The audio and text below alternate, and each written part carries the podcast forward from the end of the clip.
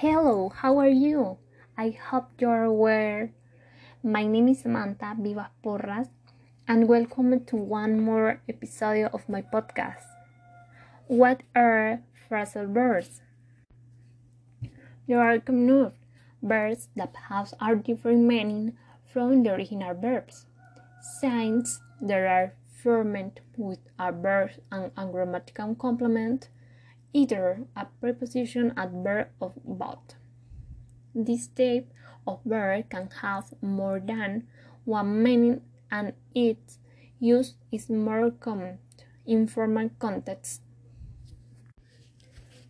Transitive phrasal verbs are those that follow by direct complements.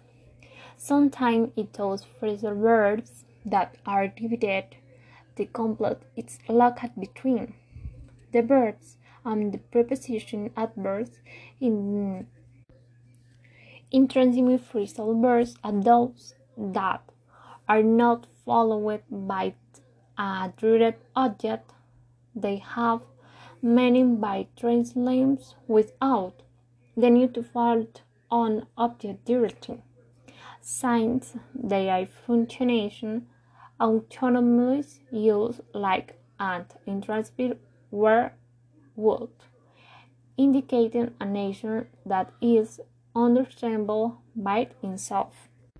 Okay, then I am going to give so example of them.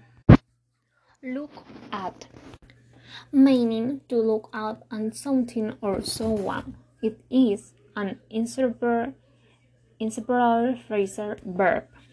Examples: Look at them she did want to look at it. We are looking at ways to improve our knowledge. Look at the dime.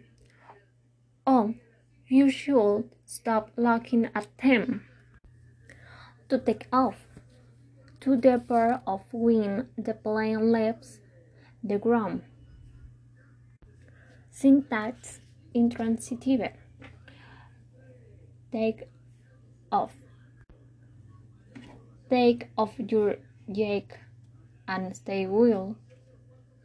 Take off or your jacket and stay a wheel. Syntax superb. To make it and good progress success to take off, the new company has really taken off. Syntax intransitive. Thank you for your attention. We will see you on next episode. Bye.